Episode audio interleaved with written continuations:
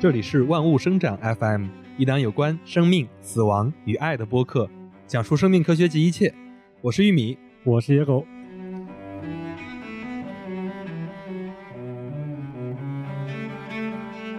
哈哈，我们又来录音了。我们这一期直接进入正题，我们聊一个最近野哥刚刚经历的事儿，是一个有关牙齿健康的事儿。你怎么了？你先自己说一下吧。我这个其实好多年了，就是蛀牙。医学上叫那个什么龋齿，这个字我们以前都不会读。嗯，然后之前没有特别的重视这个事情，因为它一直没太大影响，因为它可能入的洞比较小，然后顶多就是吃饭的时候会塞进去一些这个饭渣呀或者啥，然后就用那个呃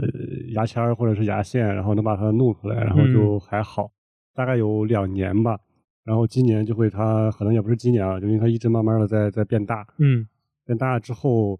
今年开始有一点反应了，就是他对这个冷热酸甜，哦不对，除了甜，他都比较敏感，他会有点酸。嗯，然后我就想着去医院看一下，但是还是拖了好久。嗯，后来真正下决心去医院，是因为我养成了一个非常不好的毛病，我喜欢吸它，就是那个牙洞它能吸进来那个气，然后就一直在那吸着玩。然后好多人都说我为啥老吸这个牙，然后我说算了，还是去看一下吧。是哪种吸？这种吗？就吸牙缝嘛。你你你没有牙缝，你不明白那个快乐。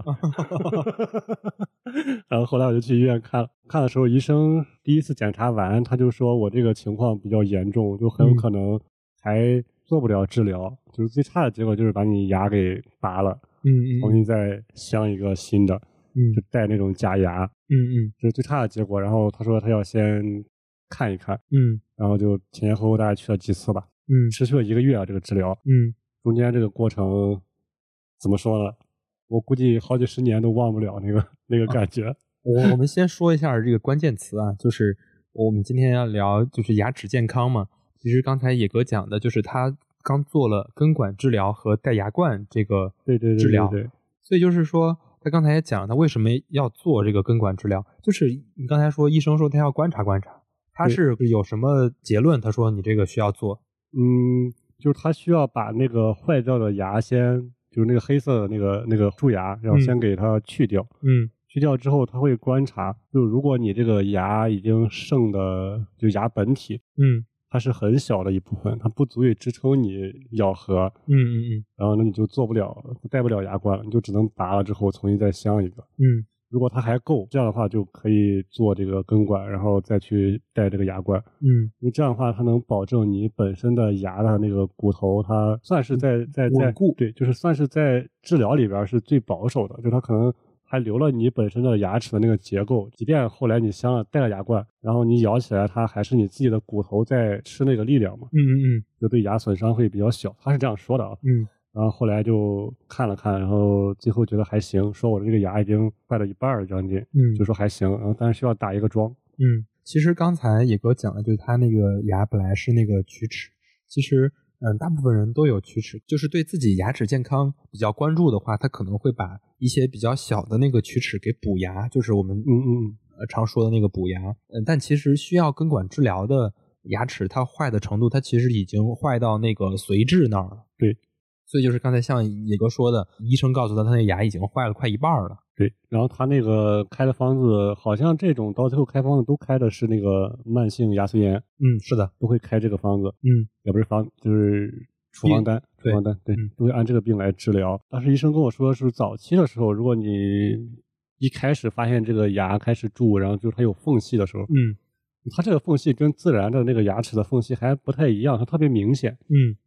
就是牙上的神经可能比较多，大家其实感知比较强。就是如果它是一个正常的牙缝，你最多就是吃东西时候老塞，你平常不会有啥感觉。但是这个你就明显能感觉到它有一个洞，就是也说不上来是啥感觉，就是知道那儿有一个洞。嗯，我就是从那个时候养成的那个没事老吸着玩那种毛病。所以你说刚才你说那个治疗的过程大概有一个月，它整个大概是一个什么样的过程？嗯。我第一次去的时候吧，可能就是像刚最开始说的，然后医生就做了一个检查，然后他会大概看一下，嗯，然后看完之后，呃，跟你签一些协议，手术风险知情书，嗯，然后你确认做了之后，他会告诉你相应的一些价格呀、注意事项呀。第一次其实就已经把那个坏掉的那个牙给去掉了，就是磨掉，嗯，我不知道他是用水给弄掉了还是磨掉的，就是我没看清那个这个机器是啥，相当于他会把那把那个黑的全都给，对对对，他要他要给它弄掉，弄掉之后他就看里边的那个结构，嗯，然后主要是为了这个，后来他觉得能做，然后当时当时就给塞了那个一个蓝色的那种药，嗯，就塞到那个洞里边，也不是洞里边，是塞到那个空缺里边，它会让你咬合，就是就是相当于把那个药给填实了。然后后来我查了一下，那个药其实就是用来阻断这个牙牙里边那个神经的药，就相当于它是需要先把这个牙齿里边的神经给杀死。然后这个药的核心目的就是这个作用。然后就它每一次治疗都需要一周，然后第二周去可能是把这个药给拿出来，然后拿出来之后他需要去看一下，他会问你敲一敲你的剩的牙，问你疼不疼啊，酸不酸呀啥。如果你还有感觉，就可能还需要再处理一下。嗯，在手术之前，然后就需要去洗牙。现在医院洗牙还需要验血，就是你需要你先去抽个血化验，然后拿你抽血的结果，然后他才能给你洗这个牙。洗完之后才开始真正的，就是算是下一步的治疗吧。他会把你的牙给磨小，然后打桩，然后戴牙冠。这一次做不完啊，这还是两次、两次、三次。嗯，其实正常的情况，医生说正常的情况应该是。你做那个根管治疗是需要两到三次的，就是我是第二次跟第三次放在一起做了，所以我中间还少了一周。他们一般都是三次才能开始去做，就是相当于洗牙，然后做手术前的这个准备。嗯，那你做这个手术中间你麻醉了吗？麻醉，麻醉。是哪哪一步是麻醉的，还是每一步都需要麻醉？对他每一步都需要麻醉，包括我甚至在洗牙的时候，我也选择了那种。喷雾的那种麻醉，嗯，可以延缓一点洗牙的痛苦。因为当时我觉得我那个坏掉的牙，它还是有点敏感的，我害怕它洗牙的时候碰到，然后我就用了。就是一般洗牙是不需要麻醉的，嗯。但我后来看了那个单子，就是麻醉挺便宜的，麻醉本来也挺便宜，好像才七块钱，嗯。所以后来我洗牙的时候，我说也也要啊，就是可以少点痛苦，嗯。因为其实，呃，就刚才我们在聊这个根根管治疗的时候。就说这是因为牙牙髓炎嘛，就是它其实是一个什么？就是就当你的那个牙齿有洞的时候，就它整个坏到根部的时候，其实就坏到了牙齿比较中间、比较柔柔软的那个部分，就是牙髓。对，牙髓其实就是连着神经的，因为你那个牙它坏了，就是口腔里边的细菌、口腔里边的各种物质就能感染到那儿，然后那儿就会出现炎症，甚至会让把你这个牙髓给。坏死，然后这个攻击掉，所以就是说，根管治疗通常基本上就是因为牙髓炎，它才会去做这个根管的治疗。嗯，所以当你这个发现你觉得你需要去做治疗，以及到整个这个治疗过程到结束，你最大的感受是什么？最大的感受就是从自身上来讲，最大的感受应该是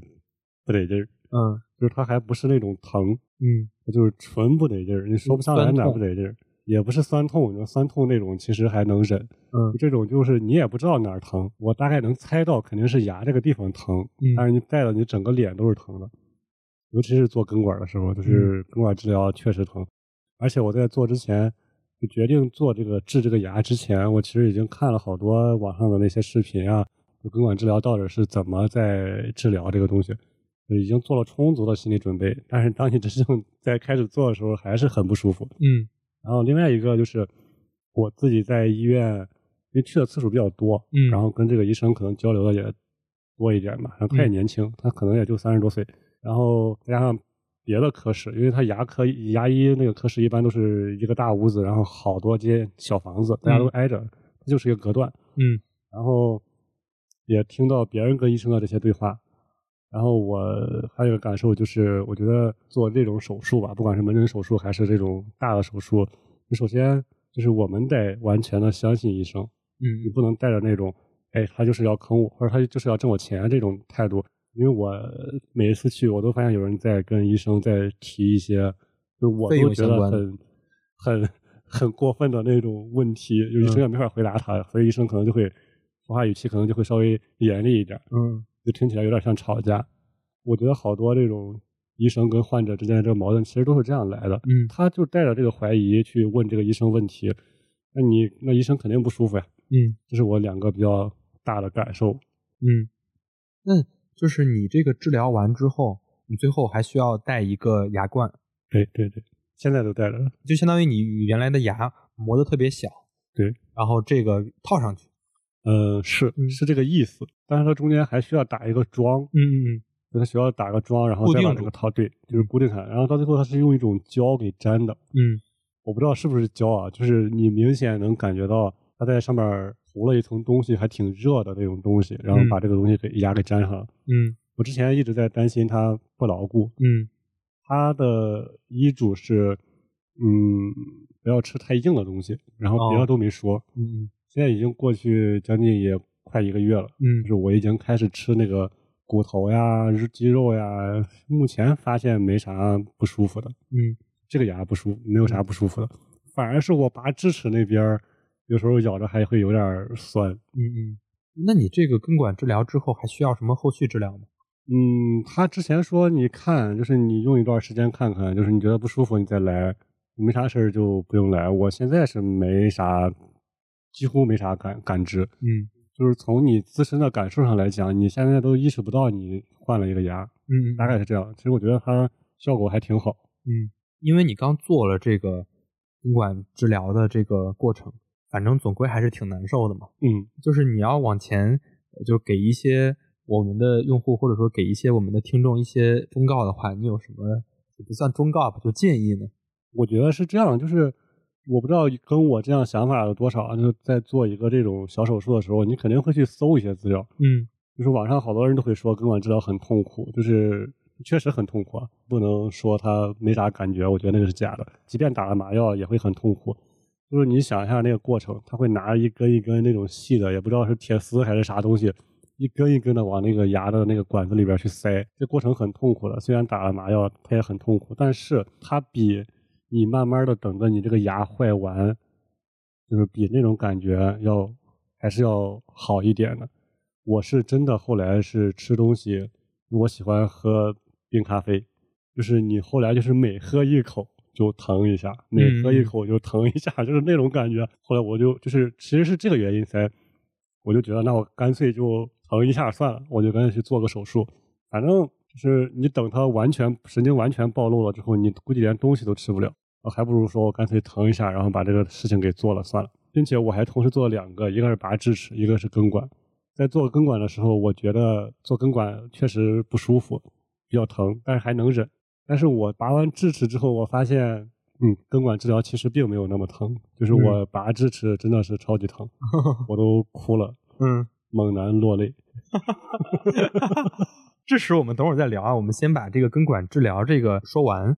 像刚才野哥讲的，就是他整个做了整个根管治疗的这个过程。但其实根管治疗就像刚才他讲的，他一般就需要去就诊一到三次，因为你本来是一个牙，它整个从牙的外面破了一个洞，一般都会有一个。洞就是龋齿的那种大的洞，然后直接坏到牙髓，这通常是需要拍一个 X 光来确认你整个牙里面坏的，对对对，结构是什么样。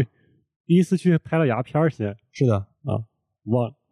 中间还拍过一次。对，然后完了之后，他会先给你做一个里面的清洗，通常是给你打磨清洗，相当于把你里面坏的就黑的那部分全都给它弄干净。弄干净之后，会先往里边填充东西。对，这个填充其实。就是这个填充，以及到你下次来就诊前这个过程，相当于它进去的里面有消炎的药品，然后也有那种就是保持干燥的物品，相当于让你的这个牙不再继续的被细菌或者说被东西呃被各种各样的东西所哦感染住。对，相当于让你里面保持一个就是我磨干净之后不再坏，或者说磨干净之后让它变好的一个过程。所以他第一次塞的那个东西特别硬，嗯，就是塞进去时候还是软的，然后你越来越硬，越来越硬，然后以至于我第一周没敢刷牙，我以为他塞的是药，嗯，第二次再去的时候，医生说你得正常刷牙呀，就是本身我的牙它就不太整齐嘛，嗯，不太好清洁，他就说本身你这个牙就不太好清洁，然后你还不好好刷牙，那来了之后还得重新洗。是的，相当于就是就像刚才说的，先把它洗干净，洗干净之后里面本来现在相当于是空的。它会往里面塞一块类似于橡皮布一样的东西，让它保持干燥。就是因为你平时分泌唾液，然后平时你吃各种东西，就不让它里面再被感染。对。然后下次来的时候，它就相当于你的整个这个牙的这个整个这个腔体是干净的，然后是没有细菌的，然后它再往里面填充一个就是有胶有也有一些橡胶等等这些东西，然后来往里面填充，然后再封闭住，然后就能保持你这个牙齿它里面是既是充实的，然后也是不被感染的。然后完了之后，再因为你现在这个牙齿它已经不完整了嘛，所以它就需要再带一个牙冠，相当于你现在这个牙通常是要么是小的，要么是不规则的，你再带个牙冠，这就是大概整个治疗的这个过程。就在这个过程当中，就是他把你的牙磨小，然后到戴牙冠这个过程当中，会有一周左右的时间，这个地方就是一个小牙，是的，就是吃东西也没法吃那种。就是这儿嚼不了，对，少了一少了一颗，因为我是大牙，就少了一颗大牙，就特别难受。嗯，重点是我还趁着这个过程当中，我把智齿给拔了嘛。嗯，呃，有几天我确实吃不了饭，就是两边都用不了。嗯，其实我觉得最难受的就是那几天，你拔完智齿它很疼，然后这边也咬不了东西，那边也咬不了东西，就只能靠门牙去吃一些面条啊啥。嗯，然后我后来就想。哎，如果我要不拔智齿，可能就还好。我可以过几天再拔智齿的话，可能就还好。应该是这样。不不过，我想说，就是医生没有建议你先别拔吗？他问我说着急吗？我说挺着急的呀，就是能尽快做完，尽快做完呗。然后他就，因为中间本来是该戴牙冠了，然后来了之后好像是他测试了一下，就敲一敲。他问我酸还酸吗？我说还有点。然后他说那不行，再等几天吧。然后就问我要不要把智齿拔了。然后我说行吧，就就 是这么简单的就把智齿给拔了。嗯。呃，我在治疗的时候，因为他拍了牙片儿，其实我牙比较不整齐嘛，嗯，然后医生经常跟我说的一个事情就是说，就是我的咬合比较复杂，嗯，所以他到最后戴牙戴完牙冠之后，他不停的在试，然后就是那种细微的那种再磨一磨，嗯，但是他没有跟我提过任何就是说你整个牙呀，就是他中间没有跟我提过任何这种方向吧。他他甚至就没有问过我要想不想去做一个牙齿的整形啊或者啥。对，通过他给我做根管的时候跟我交流的那些方向，我觉得他的原则是能不动本身的牙齿就不动。嗯，这是他的一个大原则。嗯，你说牙齿整齐不整齐？他跟我说意思是，虽然咬合很复杂，但是我是能咬，嗯，能咬东西的。嗯，所以他就没提嘛。嗯，就是只要你能正常咬合，然后在这种前提下。然后它是不会动你本身的牙齿的，就包括戴牙冠做这个蛀牙的那个修复嘛。其实最简单的就是把牙拔了，镶一颗新的。嗯，但它可能会影响到你本身的那个牙的牙床。嗯，所以他医生一般都会建议做根管。因为那个换一个牙虽然就是简单，但其实它毕竟伤害了你本身的这个牙床。对，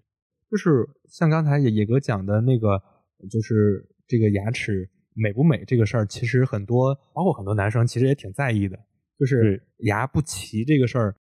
都说说什么整牙相当于美容嘛？对，不是不是，相当于整容。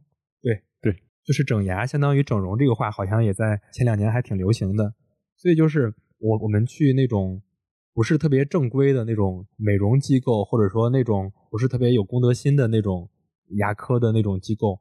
有可能会被推荐做一种治疗，或者说做一项美容，叫美容冠。然后这个事儿这几年就被所有的牙科医生集体反对，然后也在网络上讨论的也挺多的。其实就挺想借着刚才我们讲的那个根管治疗，把这个事儿稍微往下聊一聊。嗯，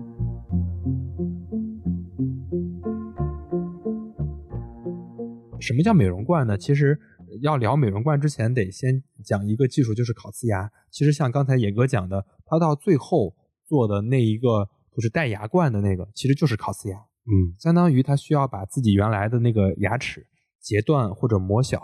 然后再用烤出来的这个瓷冠，也就是假牙，然后套在磨小的那个牙上，或者说他需要下那个柱子，相当于就是下固定的那个。对。然后完了装，对对，牙装，对，然后再把烤出来的那个瓷冠戴上。其实这个技术是很成熟的，也是让很多呃，就是无论是像刚才讲的牙髓炎的这种患者，他有一个新的牙可以换。刚才野哥也说了，他整个这个过程还是就是他的感受还是还是挺好的，非常的稳固，非常的固定，然后都还是挺挺好的。但是美容冠这个事儿是怎么来的呢？其实好多人。他牙齿不齐，然后正常的治疗方式或者说去正规的治疗方案都是让你去做正畸，就是它是可能是需要呃一两年，对整个这个过程通过戴各种各样的，无论是隐形的牙套还是说那种金属对金属的那种，我们都可能见过身边的人或者自己可能都戴过那种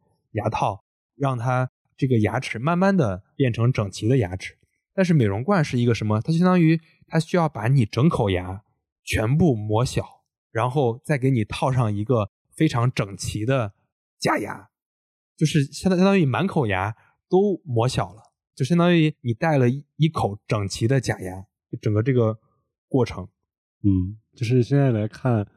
就是为什么这两年在一些非公立性这种医院会比较火，尤其是在一些牙科的这种诊所里边会比较火。就是你说完这些，我我我是有点心动的。因为它很快，对，一是很快，二不疼，对，靠那个正畸的那个，嗯，它也很疼的，就是一点一点拉，它其实挺疼的。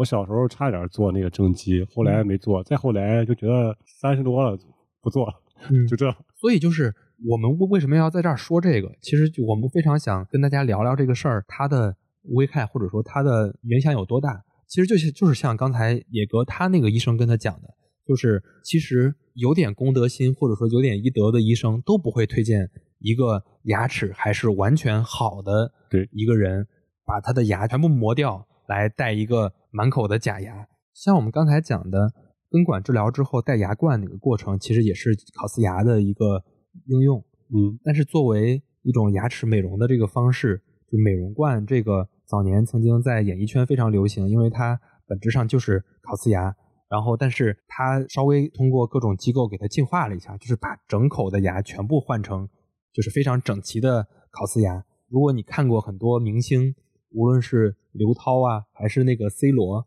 他们那个牙就特别白，嗯，还有那个有一个踢球的，就是以前利物浦的那个前锋，忘了是叫啥，反正就是他的牙也特别白，特别整齐。其实他们嗯。都是做了整个所谓的这个美容冠，然后因为整个这个治疗费用还是挺高的，然后并且他对患者的吸引力很大，因为你只用花钱，你花了钱之后，你不用呃忍受那个正畸的那个很漫长的一个过程，对，你很快就能得到一口非常整齐又白的牙齿。对对明星啊或者这些公众人物的吸引力更大一些。没错，因为哇，他那一口牙巨贵，据说 C 罗那一口牙是二十万欧元。我们没用过，反正我做了一颗，呃，不算其他费用啊，就是打牙桩，然后戴牙冠，这费用是五千六，那也挺贵的，一就颗就五千是医院。，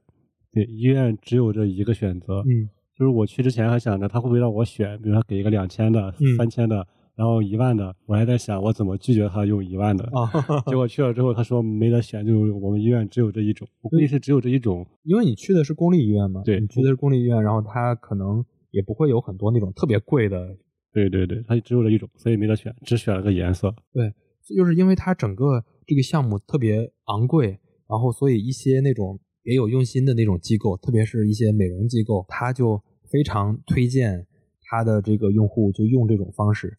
然后很多那个商家为了这个扩大市场，然后就大肆的宣传这种方式，可能早两三年吧，然后在我们中文的这个互联网上，你经常能刷到，就是我我说的是各种社交平台上，你经常能刷到它的广告，就是怎么怎么着怎么着，一口好牙啊什么，然后他就弄一个特别整齐、特别特别白的那个，然后来吸引人去做这个，所以就是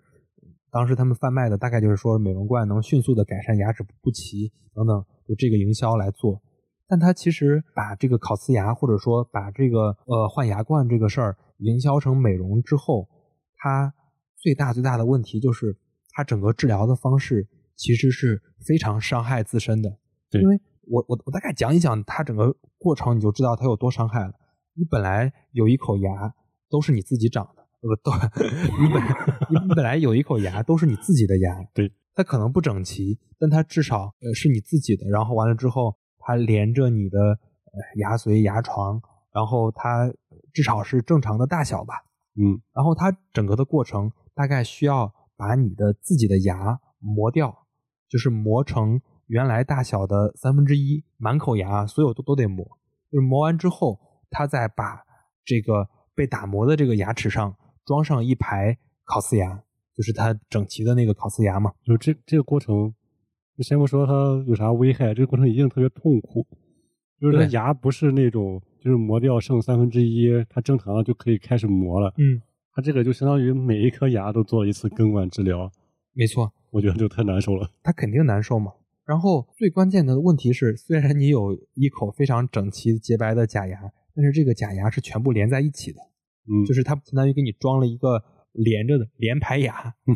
然后它不能单独的取下，它只要中间有一颗牙齿坏了，或者说它有有一颗牙齿出现了一点问题，它就需要把整个全口的拆除，然后并重新安装。所以就是你装上之后，可能那一段时间还挺好的，但是它可能经常会出现问题。嗯你想想，它每一次出现问题之后，拆啊、装啊，整个这个过程都是对你自身的一种伤害。嗯所以这也是我刚才讲，我说为什么这个全体的牙科医生都非常反对生物痛觉这个事儿，其实就是就是因为它是对患者自身健康非常不好的一个治疗。对，而且做根管它其实是有一定手手术风险的，没错发生概率很低吧，嗯但是就是他在真正给你做之前，他会让你签一个那个手术知情书，嗯里边就明确了几个会发生的那种相当于应激反应吧，嗯具体学名我忘了啊，就是整体的可能就是你晕厥或者是你面瘫，因为嗯牙神经它比较复杂。然后当时在北京这个地方，我去那个地方，它是相当于北大口腔的一个和下属的一个医院，就是第就北大口腔第几医院嘛。然后他就直接告诉你，如果你出现了这两个症状，只能去北大口腔治疗，就北京市别的医院治不了。所以我感觉，如果他戴这个美容冠，他需要每颗牙都做根管的话，其实手术风险挺高的。嗯，没错，就是牙科医生非常讨厌，或者说非常嗯对这种治疗非常反对。呃最重要的一个原因是，因为他本可以不用这样，对，他本来就可以通过正畸来解决，那个也能达到的目的，只不过它这个过程稍微漫长一点。然后最关键的是，它这个过程或者说它给患者这个治疗方案，并不是为了他好，其实是为了自己赚快钱。对，然后、就是就是我发现现在公立医院在牙科诊室还有那个皮肤科那个诊室，嗯他们现在好像确实不太建议你做一些无关紧要的这种门诊手术。嗯我去，我想去点一个那个痦子，嗯然后那个医生直接跟我说：“你一个男生点这干啥？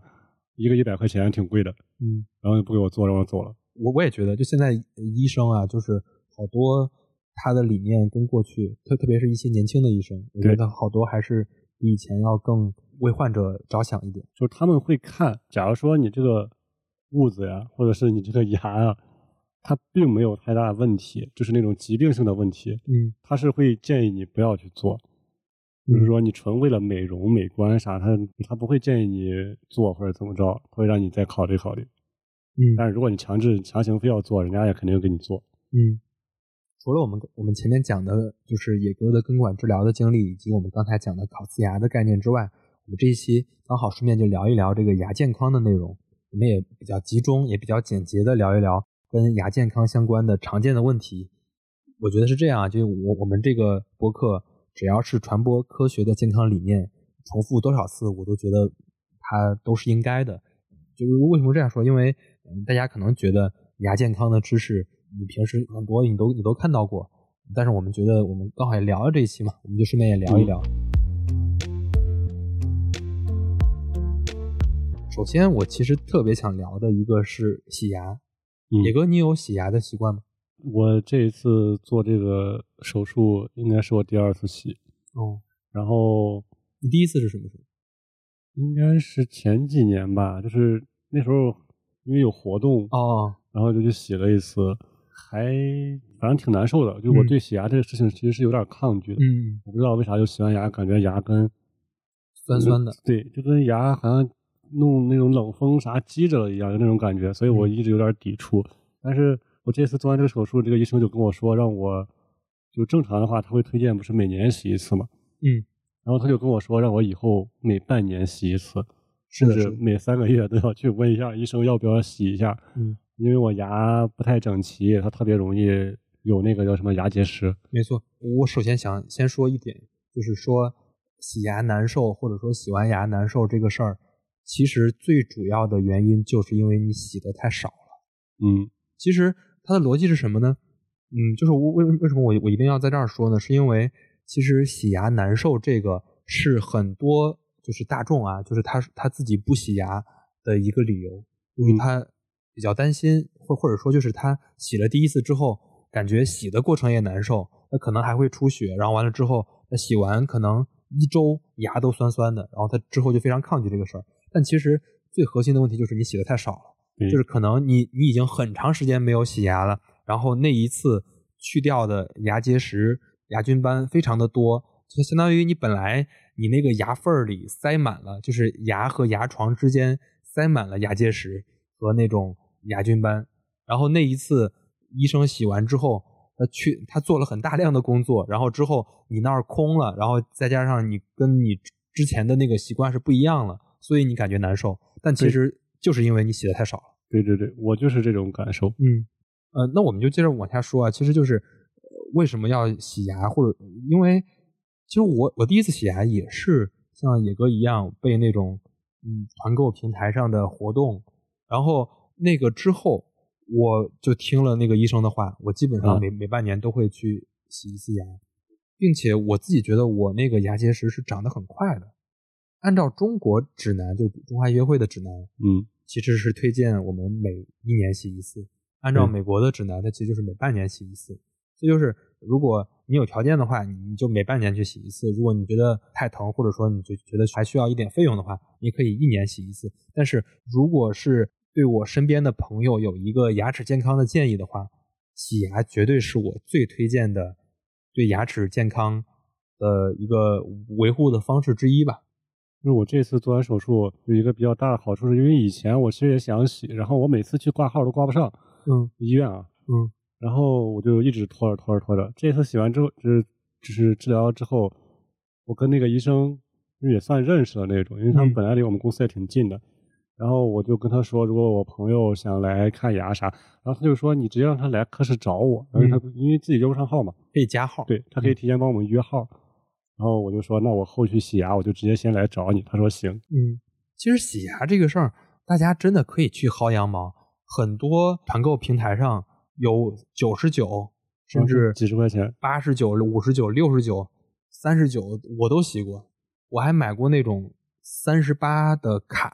一年能洗多少次那种。其实这个我之前采访过牙科的医生，他们说，嗯，其实这个钱，就比如说几十块钱这个钱，对于外面的那些民营的诊所来说，它其实是亏钱的。嗯就是它是亏钱来做营销，然后来让你去洗牙。那进去之后，他可能会给你推荐一些其他的牙健康的治疗，比如说，通常人都会有智齿，让你拔个智齿啊。对，通常还有是有一些畸形的，让你做一个正畸，他他就把他营销的那个费用钱就赚回来了。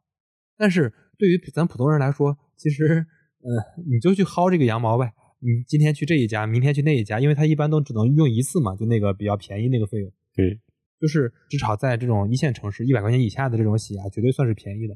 很便宜的。公立医院也很，公立医院是比这个贵的。五百多的，就是你洗完加上医保报完，可能还得二百多。是的，就是我采访那个医生，那医生说，整个按照医生的人工费用和他用的那个耗材的成本费用，大概是一百五左右，就是每一次的成本。而且公立医院洗牙主要有一个比较麻烦的是，你要验血，哦，因为洗牙要出血嘛，在做这个所有的出血手术，嗯应该都是要查恶性传染病，比如说 HIV 啊，有这种传染病，嗯就是为了保护医生的健康。这样算下来，就是费用可能就会没有医保的话，这费用挺高的。嗯我今年做这个核心原因是因为我们买了那个补充医疗保险，嗯除了那个五千六是不能报的之外，其他的费用基本上都报了。嗯，所以就是呃，就是我说那个，就是你去那些你羊毛该薅就薅。对，我网上老有一个话题嘛，就说为什么中国人到老了总是满口牙都掉光了，就就是牙齿好的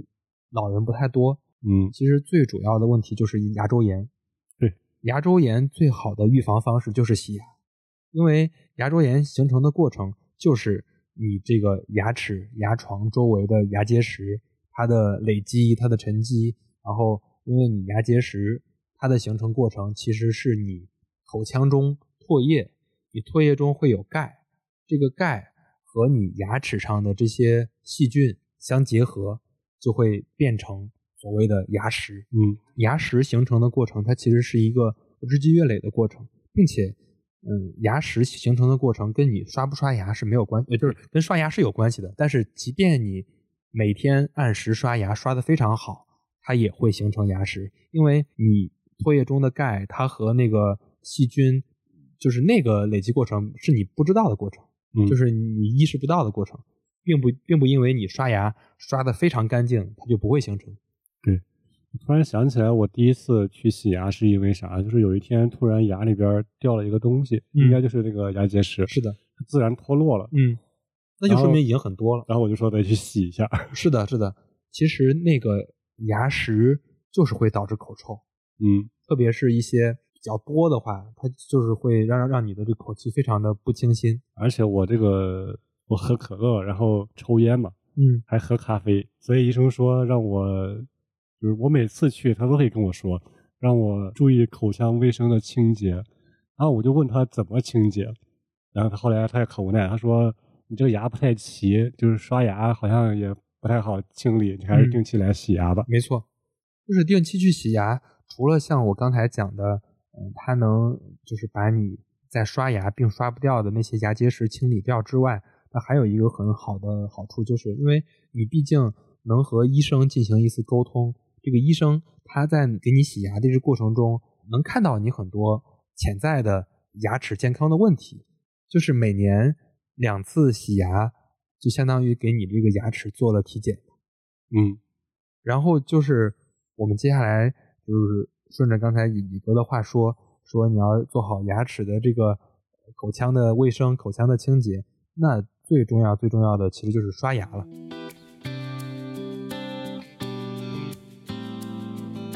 其实刷牙这个事儿，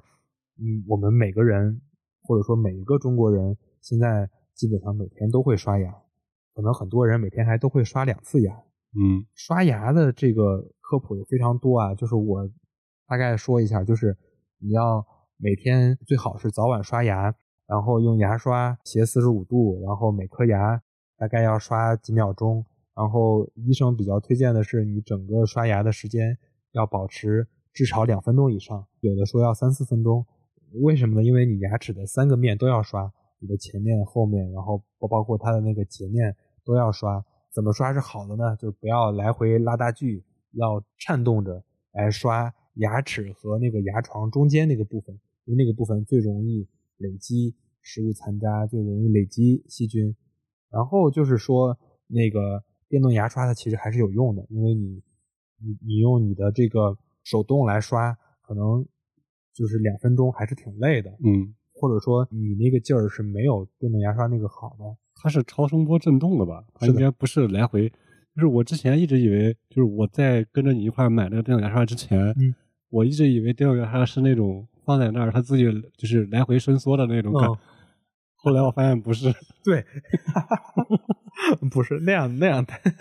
那 画面嗯太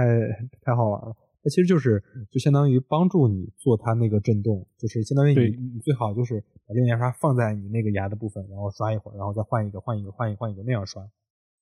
然后后来我还买了那个就是家用的那种嗯就洗牙的那个小小机器，嗯，你你说的那是那个水牙线吧？对，水牙线，嗯老是把这个牙弄得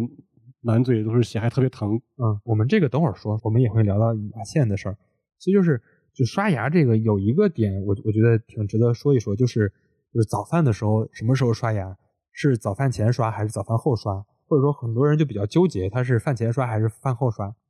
其实按照医生的建议，其实是无所谓的。嗯就你早饭前、早饭后，它最主要取决的因素是你你早上起来有没有食欲。就比如说你早上起来本来就挺想吃饭的，然后完之后那你就吃完，然后再刷也没有关系。或者有些人是不刷牙就不吃饭，嗯那也可以先刷再吃饭。唯一有两个点需要提醒，第一个点是，如果你是饭后刷，那你不要吃完饭之后马上刷，因为你吃饭那个过程，它相当于是对你牙齿是一个嗯软化的过程，就是你吃的各种各样的食物会对你的牙齿有有一个软化的过程，然后你这个时候马上就刷的话，其实对牙齿没那么好。嗯然后呢，有些人就问他说能不能早上就不刷了？其实医生是包括各种指南是非常不推荐早上不刷牙的，就是各种指南都推荐你早晚各刷一次，因为其实我们刷牙的这个过程最主要的还是除了那些食物残渣以外，最主要的还是细菌，我们要把嗯。这个细菌杀掉。那因为你睡了一晚上，然后整个这个细菌在口腔中滋生是非常大的、非常多的，所以就是无论早上还是晚上都建议来刷一次牙，就是早晚两次刷牙。主要早上起来不刷牙，总感觉嘴里有味道。对，所以就 对，所以而且好多人其实习惯了，就是早上不刷牙不洗脸去吃饭。反正我从小是这样，你觉得你早上起来可以不洗脸，你不刷牙去吃饭，就感觉这个饭都不香了。没错。所以说刷牙这个事儿，我觉得我们不用再多聊了，因为我觉得每个人或者说大多数人吧，都还是保持的还是非常好的。然后就是我们接下来再说说牙线吧，就刚才你说的那个水牙线。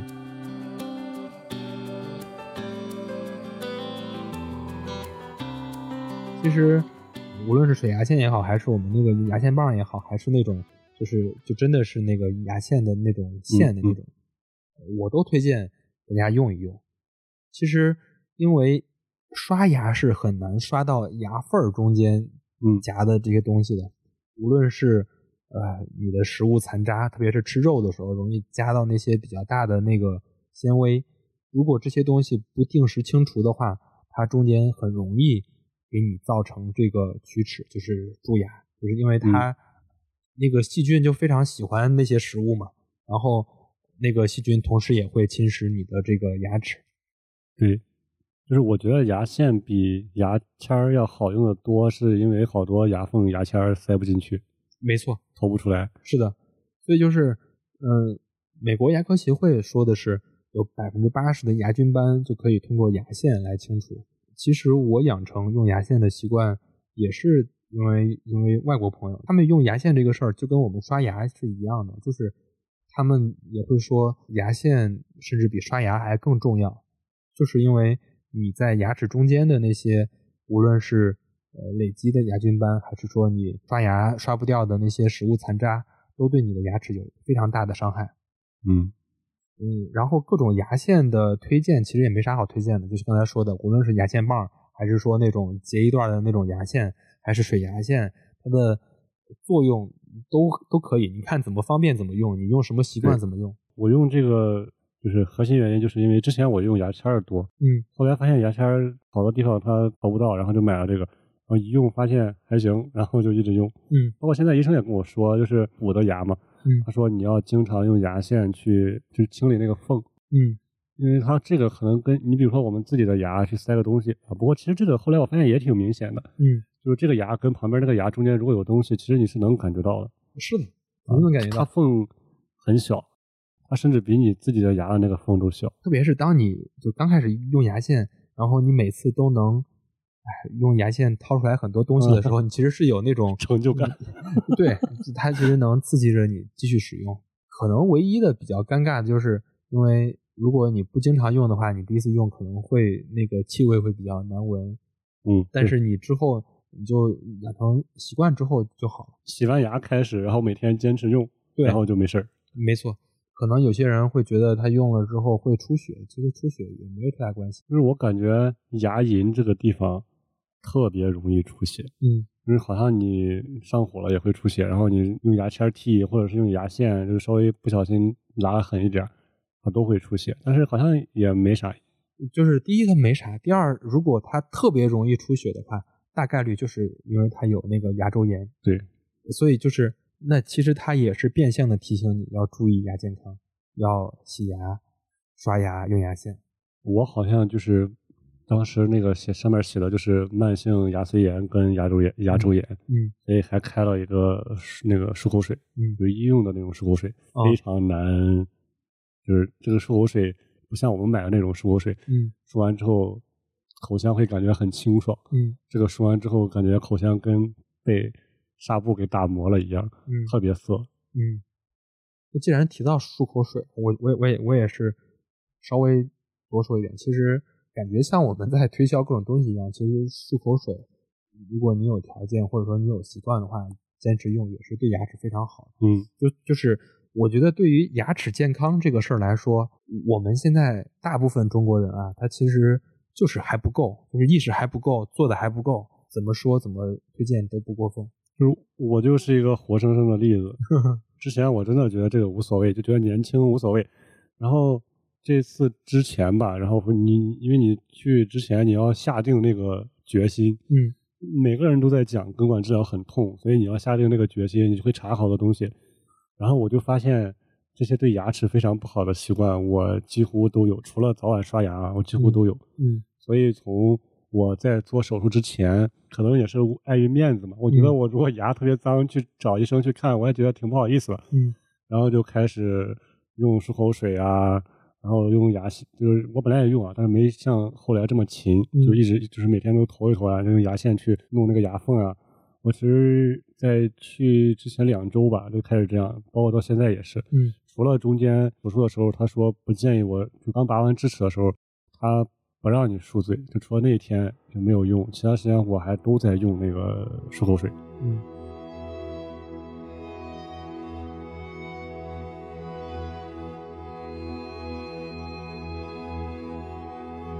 然后我们最后就说一说拔智齿这个事儿。这个事儿真的，我感觉能记好几十年。你拔了几颗？我拔了一颗，我只有一颗智齿长出来了。哦哦。他不是要拍那个牙片吗？嗯。拍完之后。呃，当时医生是这样解释的，就是如果你这个智齿没长出来，但是它是横着长的，就是可能会要开个口，嗯，然后把它拔出来，嗯，但是如果你的都是正常的方向，嗯，然后还没长出来，就不建议那样拔，嗯，有些人会因为美容嘛，不是说智齿拔了之后脸小一圈嘛，嗯，他可能都会拔掉，但是那样，就第一是它特别难拔，第二特别痛，就是他需要把那个牙龈先给割开，然后把牙牙再掏出来拔掉那种，没错。然后，所以他跟我说，等我这一颗长出来了再拔。嗯，我下边两颗智齿压根就没，也不是说没长吧，就压根就没露头。嗯，我有四颗智齿，其实也是我第一次去洗牙的时候就发现了。嗯，相当于我第一次去洗牙的时候也是拍了一个牙片就是四颗都是阻生齿，就就是那种斜着长的那种阻生齿。然后我已经拔了两颗了，然后后面两颗因为。就是时间问题，然后各种各样的原因，就是没有没有去拔，但是我肯定很快的都会去给它拔掉。那你平常不疼吗？不疼，就是就是我拔那两颗也不也也不疼，从来没有疼过。我特别着急拔，是因为我的智齿疼。嗯，当它已经开始疼了那种，你就赶紧去拔吧，因为它越不拔对你的伤害越大，因为它那个过程相相当于是。它已经开始，就是那个智齿已经开始挤你，对，挤着你的大牙了。对，挤着你的那个大牙。然后它有两个问题，第一个是会让它疼，第二个是特别容易龋齿，因为相当于你那个两个牙接触的那个部分非常容易攒那个脏东西。嗯。然后，然后第二是它会挤着你的这个牙，让你的这个牙不齐，越越来越挤。我就是当时。就是吃点辣的呀，上火呀，着急啊，都是这个，就是特别明显，就是这个智齿那儿会疼。嗯，后来我就可说，赶紧就是反正去医院一次嘛，就赶紧趁着这个机会把都都给拔了。嗯，所以就是这个智齿拔不拔这个事儿，无论是医生啊，还是我们个人的认知，都还是有很多不同的。就比如说，我们好多人就认为它不疼就可以不用拔。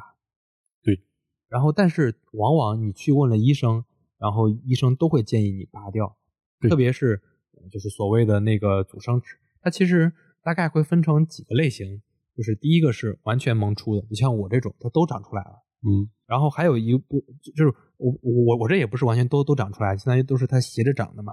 然后还有一种是长出来的一部分，嗯，就是露一个小尖儿，有的露一个小的那种，就是牙的侧边那种感觉，嗯，然后还有的就是完全没长出来的。所谓的完全埋伏状态，但是这三种情况，它还能分为以下这这几种情况，医生也会给出分别的建议。比如说，第一种就是你的这个骸骨长得非常的完美，就整个你的这个牙长得非常完美，然后你的智齿完全长出来了，然后方向是正的，就相当于你就多了一颗牙，就是也是医学意义上说的你的这个第三磨牙，就是你完全牙长出来了。然后也不会让你的这个骸骨有这种挤压感，也不会让你的牙有挤压感。那这个其实是可以不拔的，但是这种情况是非常少的。医生说，那么一百个人里边也没有一一个人是这样非常完美的这种智齿。然后就是第二种情况，其实是非常常见的，就是有点像我的这种情况，就是这个智齿长出来了一点，但是它是就是斜着长的，就是会顶住你本来的那个磨牙，你本来的那个大牙，然后一半在嘴里，然后一半在肉里。这种智齿，第一它没有什么功能，然后第二它还有非常明确的健康隐患，就像刚才说的龋齿，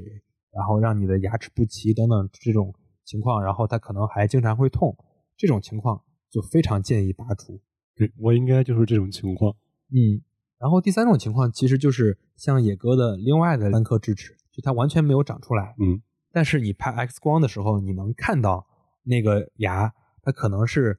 平躺着在你的那个。牙龈里边，或者说它在你的牙槽骨里边，与外界没有连通，你可能也感觉不到疼痛。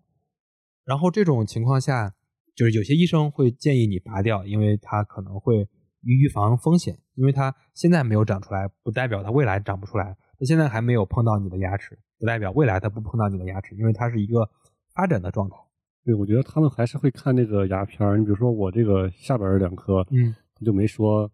嗯，就是拔或者怎么着，嗯，它虽然没长出来，但是它其实是有根儿在里边的，然后它能看到那个形状，还有那个长的那个走势吧，它是正的，所以他就说这个两个没必要，就是说让我多注意一下我另外一侧上面的那个智齿，如果那个长出来的话就也拔了，嗯，估计那个跟这边这个是一情况是一样，它可能是往里边稍微斜了一点，嗯，然后各种临床指南上他的建议。也不太明确，也没有说明确要拔或者明确不拔。就比如说，呃，就是英国的指南就说说，当患者的智齿为深部埋伏，过去和现在均无任何全身或局部的症状体征的时候，他不建议拔除。但是他后面还说说，如果风险因素、患者的生活方式或者岗位致其无法获得牙科服务时，建议拔出未萌出的这这个智齿。而且指南也指出了。两个的证据分别是 C 级，就是什么意思？就是说，它这个指南里有的证据说拔，有的证据说不拔，就是没有一个非常明确的。然后美国的这个指南，它的建议是这样的：说如果埋伏的这个智齿牙根已经形成，被周围的骨组织完全覆盖，无任何临床或影像学证据需要拔除的，可以定期观察，但是一定要告知患者情况可能会有变化，而且随着年龄的增长。拔除智齿的相关风险也会增大。然后，美国的 NIH 的会议共识是，智齿应该在比较年轻的时候拔除，因为年轻时发生暂时或永久性并发症的风险会更低。所以，就是其实他的建议，就各国的建议，包括我们国家建议，其实是差不多的。就是像这种智齿，就是完全没有萌出的，就是整个全部是埋伏状态的这种智齿，它可以拔，可也可以不拔。嗯，但是。医生需要告知他未来可能会有变成阻生齿的这种风险。嗯，然后指南他也讲了，就是如果这个患者他想要拔，其实还是比较建议他年轻的时候拔，因为你毕竟年轻的时候你各种身体机能是更好的、更完善的，恢复的更快一些。没错，拔完智齿之后，骨头长。就是长好，估计得三个月左右。嗯，肉长好是一个月左右。我现在那个拔智齿那个地方，其实还是有一个洞，它还没长好。嗯，这个洞就特别麻烦，就是他每次吃东西，他都会往里边藏。嗯，你只能用那种特别大的力气才能把这个东西给竖出来。嗯，然后你如果用这个水温啥可能不太合适的话，它就会有那个刺激嘛，它就会猛凉一下。嗯，猛酸一下那种感觉。嗯，而且。呃，就是拔完智齿之后，如果没处理好的话，不是会容易得那个干槽症嘛？嗯，就它的那个肉就不会再长了，相当于，比如它当时那个凝血块，你给它弄掉了，嗯，就是这些东西，我就觉得，一是年轻一点，它这个洞洞会长得更快一些，没错。第二是确实疼啊，嗯，因为年龄越大，我觉得越受不了这种疼。对，反正我拔完之后，我那两块长得就就挺好的，相当于就是。他那儿就长出来了两块牙龈吧？对，就是牙龈。对，那个大概得一个多月，没错，正常人。所以就是说，这个智齿拔不拔这个问题，我们最后稍微总结一下，就是说，如果你发现长智齿了，那么就让牙医来检查一下。对，就是如果什么问题都没有，如果确实都不用拔，那你就可以不拔。但是如果有问题，并且需要拔的这种问题是占大多数的。就像我们刚刚才讲那几种情况，无论是完全萌出的，还是萌出一点的，可能需要拔的情况占的比例是更大的。特别是就是年轻的这些朋友们，就是他在这个时候拔，会比你就是年龄上就是上一点，像我们现在这个岁数拔，可能就要轻松一些。嗯，然后还有就是对于一些女性朋友，如果你在怀孕的时候闹智齿，那个时候会非常的这个头痛，你还没法拔。没没错。所以就是说，如果智齿还没长出来，就是埋在骨头里，你也可以选择拔掉。但是你也可以定期观察，就是总归你定期观察，然后让牙医给出建议，这是最好的一个方式吧。嗯，这儿我多少解释一下，我为啥一直说拔智齿特别疼，是因为我拔掉的这颗智齿，用医生的话说，就是是一颗长得非常标准的牙。嗯，还有四个那个大牙的那个嘛，就四个根儿，嗯非常标准。嗯加上那个，我我我整个过程可能拔了有二十多分钟。嗯就是刚才说那个猛男落泪是真的，嗯就是非常的痛，嗯我都怀疑是不是麻药都过去了。我特别想跟他说，能不能再加一针麻药？嗯就是你都能清晰的感觉到他在拿那个东西在撬你的牙齿，嗯包括后来，因为他医生也累嘛，二十拔了十多分钟还没拔下来，然后医生也累，医生就叫另外一个医生过来拿那个锤儿、嗯锤子在那敲，嗯就是震的整个头都是疼的。嗯然后我回来之后也跟我其他朋友就交流过这个拔智齿的心得，嗯，他们都说挺挺简单的，我也是三五分钟就拔下来。我这俩就是拔的就挺轻松，也不算轻松吧，就是当时给我拔牙那个大夫是个女医生，然后上面那个就感觉几秒钟就下来了，啊然后下面那个因为它比较大嘛，稍微给它敲碎，应该是敲碎成两半儿，然后分别拔了两下就出来了，整个过程也就几分钟。我的拔的我都能看到那个，因为他们不是戴面罩嘛，嗯，医生那个面罩，透透过这个面罩上全是雾，然后脸上全是汗。就蒸就是就比较累。就是我本我本来想说有点疼，能不能再补一针？后来我一看他那个样子，我也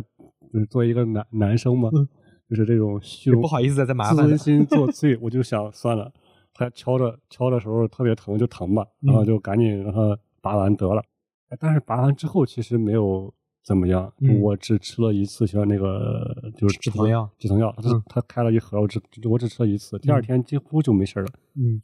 我们当时也是，医生应该是开了一周的量，他就说你疼的话，你太疼的话你就吃一点。但其实真正疼也就一两天。我说这个疼也不是说不不能忍受那个疼，就是稍微有点疼。对，然后还有一个不太好的习惯，就是我当时问了他，就是说拔完智齿之后有没有什么特别需要注意的事项，然后他说别吃太硬的，嗯然后我就问他有没有其他的，他说没了。我其实当时是想问他能不能抽烟，然后后来我想了想有点不要脸，然后我就没问，就是抽烟容易引起肝髓症，嗯反正就是容易感染，嗯所以我建议啊，就是烟瘾不太大还是别抽。嗯，反正我们刚才聊这个拔智齿这个事儿，就像刚才野哥说的，其实从网上能看到很多各种各样的建议，拔还是不拔，怎么着的。其实就像我们最后说的，我们非常建议你听你的医生的。对，很多时候医生就是他给的建议是最准最准确的。就这儿我就多说一点啊，就比如说好多人都会觉得医生是为了想赚你的钱还是怎么着，其实人家牙医很赚钱，人家牙医是不用靠你这个来赚你的钱的。嗯，拔个智齿其实好像确实没多少钱，也是几百块钱吧。对人工费应该才，我看好像才一百还是两百。拔个智齿这个事儿，对于牙医来说非常的又辛苦，可能还赚不了多少钱。主要是他不知道你这个牙好不好拔。你没错看我这个，他拔二十分钟，我都感觉他影响到他就是下一个患者接诊了。嗯因为本身计划是我应该是半个小时，我半个小时之后还有一个，然后我光拔这个拔了拔了二十多分钟，嗯那还有前期的那些处理跟嗯拔完之后的一些处理，嗯那下来估计得三四十分钟。嗯，就是无论是在国外还是在国内，牙医都是一个非常算是赚钱的职业。它的最核心的原因就是因为他的工作很难被机器替代。对。我举个例子，就比如说你是一个做眼科手术的医生，你只要有一台那个仪器，就是我我指的是，比如说你是做那个近近视眼手术的，嗯嗯，那个就是机器它的呃它所需要付出的这个功力比人要大，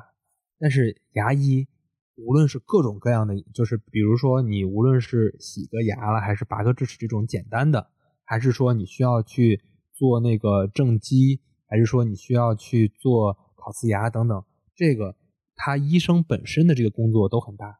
所以就是那个资本市场也挺好玩，就是那个眼科的那种连锁诊所，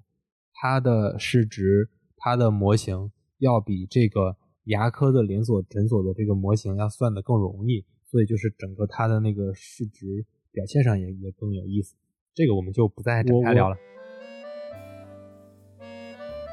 好呀，那我们这期我觉得还是挺全面的，从野哥的那个根管治疗的经历，然后也用他的真实的疼痛的经验来给大家科普了一期牙健康的内容。嗯，还聊了无论是牙线、洗牙、刷牙，还是说智齿要不要拔等等这种我们可能日常讨论非常多的这种问题，也希望我们用一些科学的这些知识，能给大家带来更多呃对牙健康保护的或者对牙齿健康保护的一些呃知识。或者说一些非常非常普遍的这种常识，就是非常